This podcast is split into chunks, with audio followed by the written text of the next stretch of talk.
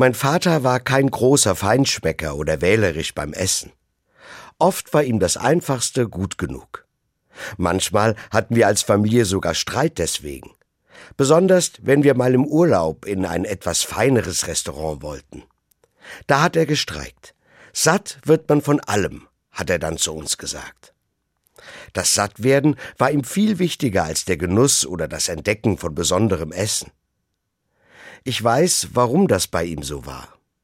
Er hat die Hungerwinter nach dem Krieg erleben müssen. Er war damals Jugendlicher und jeder weiß, da ist man besonders hungrig. Da war es am allerwichtigsten, überhaupt erst mal satt zu werden. Satt wird man von allem.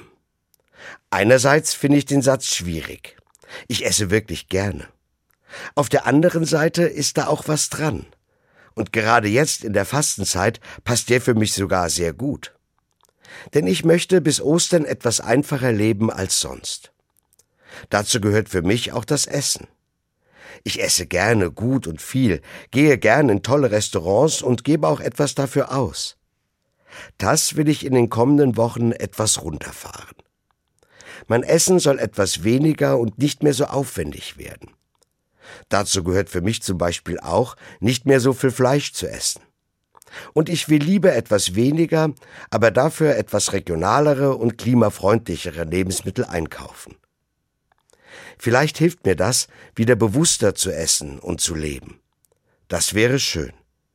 Dazu kann ich testen, ob ich den ganzen Überfluss an Essen, der mich im Supermarkt so oft verführt, wirklich brauche.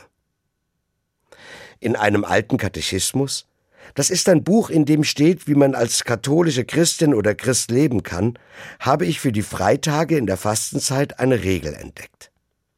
Einmal am Tag eine sättigende Mahlzeit, heißt es da. Das klingt fast so ähnlich wie der Spruch meines Vaters. Etwas einfacher und weniger essen, das ist ein guter Fastenvorsatz für mich. Ich glaube, das kann ich schaffen. Und wenn es mir mal etwas schwerer fällt, denke ich daran. Satt wird man schließlich von allem.